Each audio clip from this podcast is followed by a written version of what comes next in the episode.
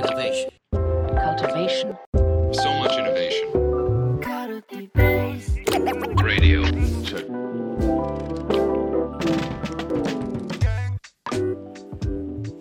皆さん、こんにちは。皆さん、こんにちは。安西です。みなべです。はい。というわけで、はい。カルティベースラジオ。はい。ラジオと言いつつ、ちょっと YouTube をね、意識してしまってるから、ラジオは感なくなっちゃった感あるありますね。いや、もう頑張ってラジオ感をね、出していきましょうね。は はい。い。そう。いや、あのーちょっといつもね、宮部さんからこうはい話題振ってもらって、で、はい最終的に僕があの先生に仕立てられて、はい。いや、先生でしょ。東大の先生でしょ。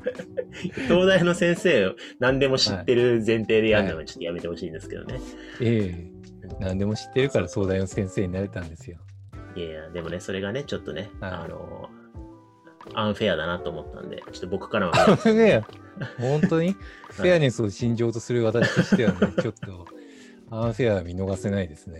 そう、なんでちょっと、はい。まあ宮部さんも膨大なね、マネジメント knowledge を持ってるわけだから、もっといろいろ聞きたいなと思って、はい。でちょっと相談したかったのが、何ですまあか、今、まあ、我々、えっと、この2020年の3月に、まあ、資本業務提携して、はい。で、まあ、あの、その時にまあ事業計画をこう横断経営として立てて、はい。で、会社としての全社の OKR とか、まあ、部門の OKR とか、まあ、それぞれメンバーの OKR とか、まあ、みんなで話し合って決めて、はい。で、走ってきて、で、今うん、4クォーター目、突入したじゃはい。ないですか。はい。はい。で、うちはまああの2月が期末なんで、えっと、うん12月、1月、2月で4クォーター終わりで、3月が起床じゃないですか。はい。はい。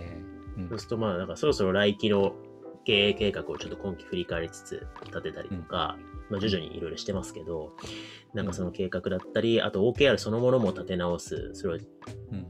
まあ、あの決め方も含めて立て直すみたいなことをすると思うんですけど、なんか個別の自分が追ってる OKR とかに関しては、まあ、それリフレクションして、ちょっと来年こういうふうにしたいなみたいなことを徐々にまあマネージャーで話し合ってるじゃないですか、今成長展望とか来期こうしたいなとかって。。はい。そなんかそのうですね。全社として、こう、来期の OKR とか計画を、なんかこう、うんいい感じで PDCA 回してうん。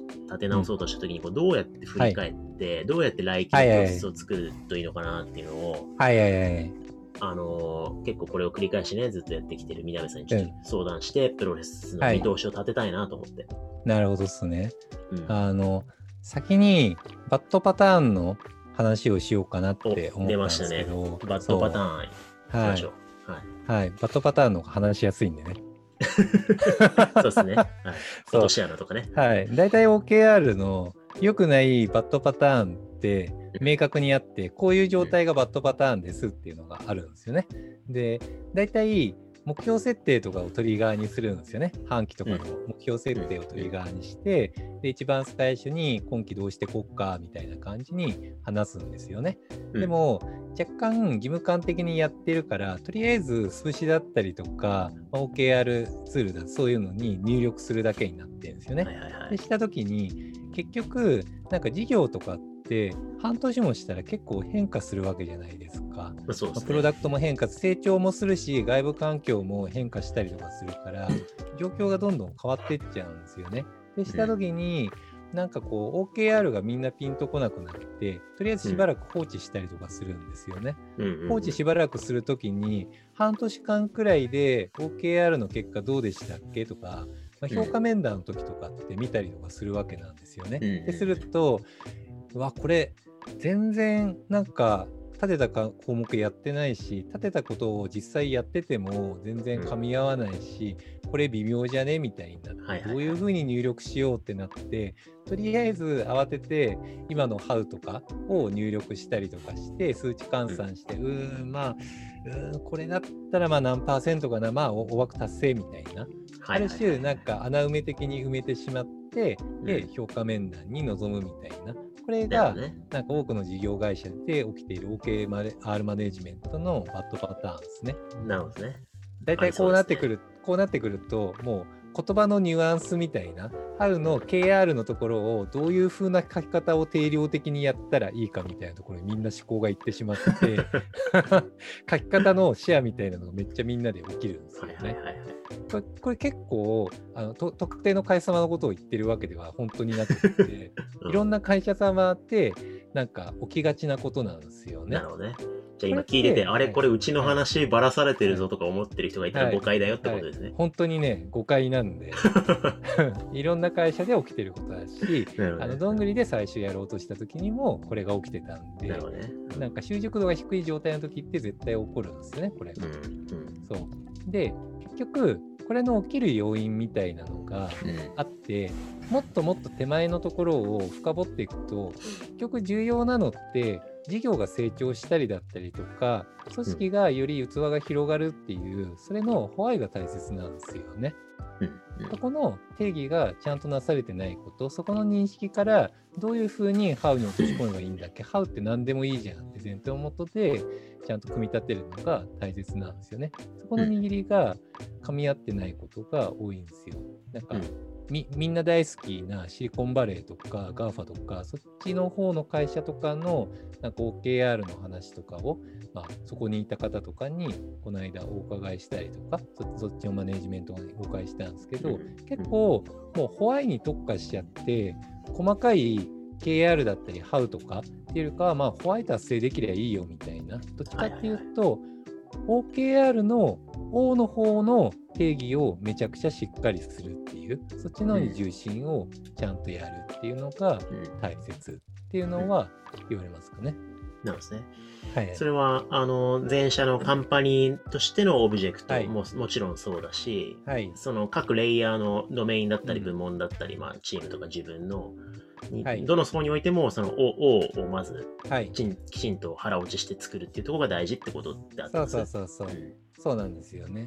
だし、結局、強い組織であればあるほど、やっぱりつ都度話し合ったりとかして、ハウがかかい再解釈され、どんどんいろんなことを試され、うまくいったものだけは残ると思うんですよね。うんそうしたときに、KR であんまり細かく握りすぎても、結局それがむしろリプレイスされる方が、なんか組織としては正しい姿なんですよね。はいはいはいはい。でしたときにそもそも目指すべき王ってなんだっけっていうところをちゃんと定義した上で、まあ KR みたいなのを組み立てていく。でそれが KR がダメだねこれってなったらリプレイスをしていく。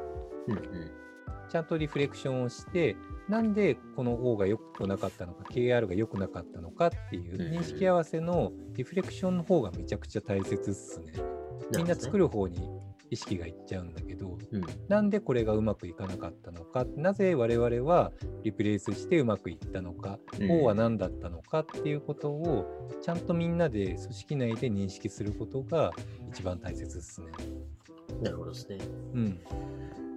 そう考えると、じゃあ、まあ、我々この今、い1年と通じてやってきて、うん。で、来期からちょっとフェーズが変わるよって言ったときに、やっぱ今やるべきことは、まず一旦ちょっとこの1年、まあ、クォーターごとにね、か区切ってやってましたけど、なんかちょっとどっかにもしかしたら、け形骸化してやってた部分もね、あったんじゃないかなって、僕自身もちょっと思い当たるさっきの、うん あの、K、KR が自己目的化するみたいなのって。ちょっと笑ってましたもんね。いや、でも本当に起きがちなんですよ。うん。あのこうこうするといいっすよっていうの脳内メタファーとしては前に組織学習の話したじゃないですか組織学習の成功ルートみたいなのだけあそこに残していってどんどんどんどんそれをアップデートしていくみたいなのを確認するとめっちゃうまくいきますよ。なるほどですね。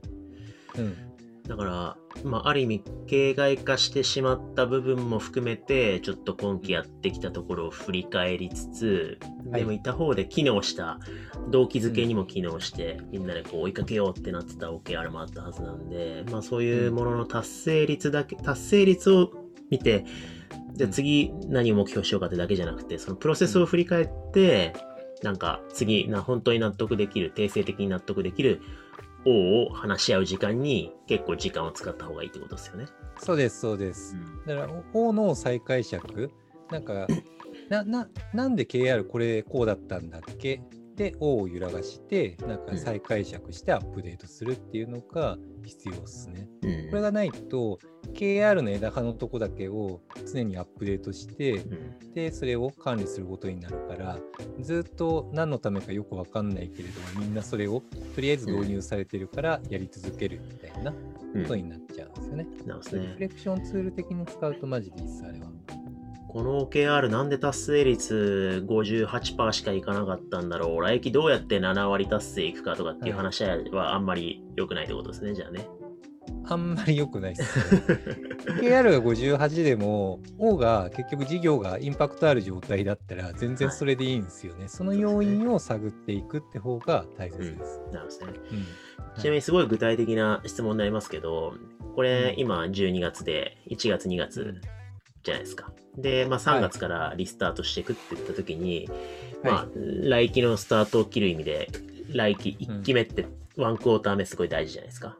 大で、事その最初のワンクォーター目に掲げて追いかける OKR って、いつ頃から話し合って、いつフィックスさせるスケジュールがいいんですかね？あのね、で前提で言うと、あのね、常に話しといた方がいいんですよ。うん。要は、えっと、ワンクォーター目のやつを作るために、何ヶ月前に、は3ヶ月前に話すべきか、1ヶ月前に話すかじゃなくって、OKR だったり、なんかその O についての再解釈プロセスみたいなのを常に毎月やり続ける。で、その中での最新アップデートでの結論をその時に載せるって方がうまくいきますね。なるほどですね。なんか PL とかは、PL とかって事業計画とかって、はいはいはい。ろんな都合とかがあるんで、なんかた例えば一般的に言うと、上場会社行ったら株主とかもあるわけじゃないですか。はいはいはい。すると、ワンクォーターごとの説明責任がももたらされるから、うん。1年ごとでもうガチって決めるしかないんですよね。うん。でも OKR だったりとかってある種組織学習の話だから1年ごとになんかそれがアップデートされるっていうよりかは常に日々アップデートされ続けるものなので、今考えうる常に話し続けて学習をし続け今考えられるなんか最高の状態をそこに載せるっていう考えの方がうまくいくんで、まあ、こ答えで言うと今から常に話し続けるっていう。ところですかね。なるほどですまあ、あねるべき論ですけどね。はい。いやー、反省しましたよ。僕のね、相談の前提がちょっとバッドパターンでしたね、じゃあ。もう、4クォーター目だから、来期の OKR どうしましょうみたいな。あの、いや、いや、で、でも、多くの事業会社の場合、うんっていうか、99.9%のマネージャーさんの場合、そうそうなるんで、ねや。やむを得ないんですよ。PL と連携して OKR って大体求められるんはで、大体トリガー的に今みたいな感じになるんですよね。うんでも、本質的にはさっき言ったような常に考えるべきもの。じゃないと、なんか、OKR 策定の1ヶ月前から、もうずっと死ぬことになるんですよね。ひたすら面談、ひたすらミーティングで。どうするうん、合宿して一気に決めるうーんみたいな話になるんですよね。あ、今ちょっとそういう発想だった。これ、どっかでちゃんとまとまった時間話し合わないとやべえなと思ってて、ちょっと、あの、そろそろスケジュール敷かないとなとかって思ってたところなんで、今ちょっとね、根本的な内省をして、はい来週から、はい。ちょっと耳くりマネージャーたちと話し合おうと思いましたよ。はい。大変でしょうけど、ぜひ。でも、あらゆるマネージャーさんの景色を今見られたと思うんで。そうですね、皆さんちょっと、はい。あのーあと3ヶ月年度末あるしって思ってたマネージャーの皆さん、ぜひ OKR を今のうちからはい一緒に見直していきましょう。はい。はい。というわけで、じゃあ今回はこのぐらいにしたいと思います。ありがとうございました。はい。ありがとうございました。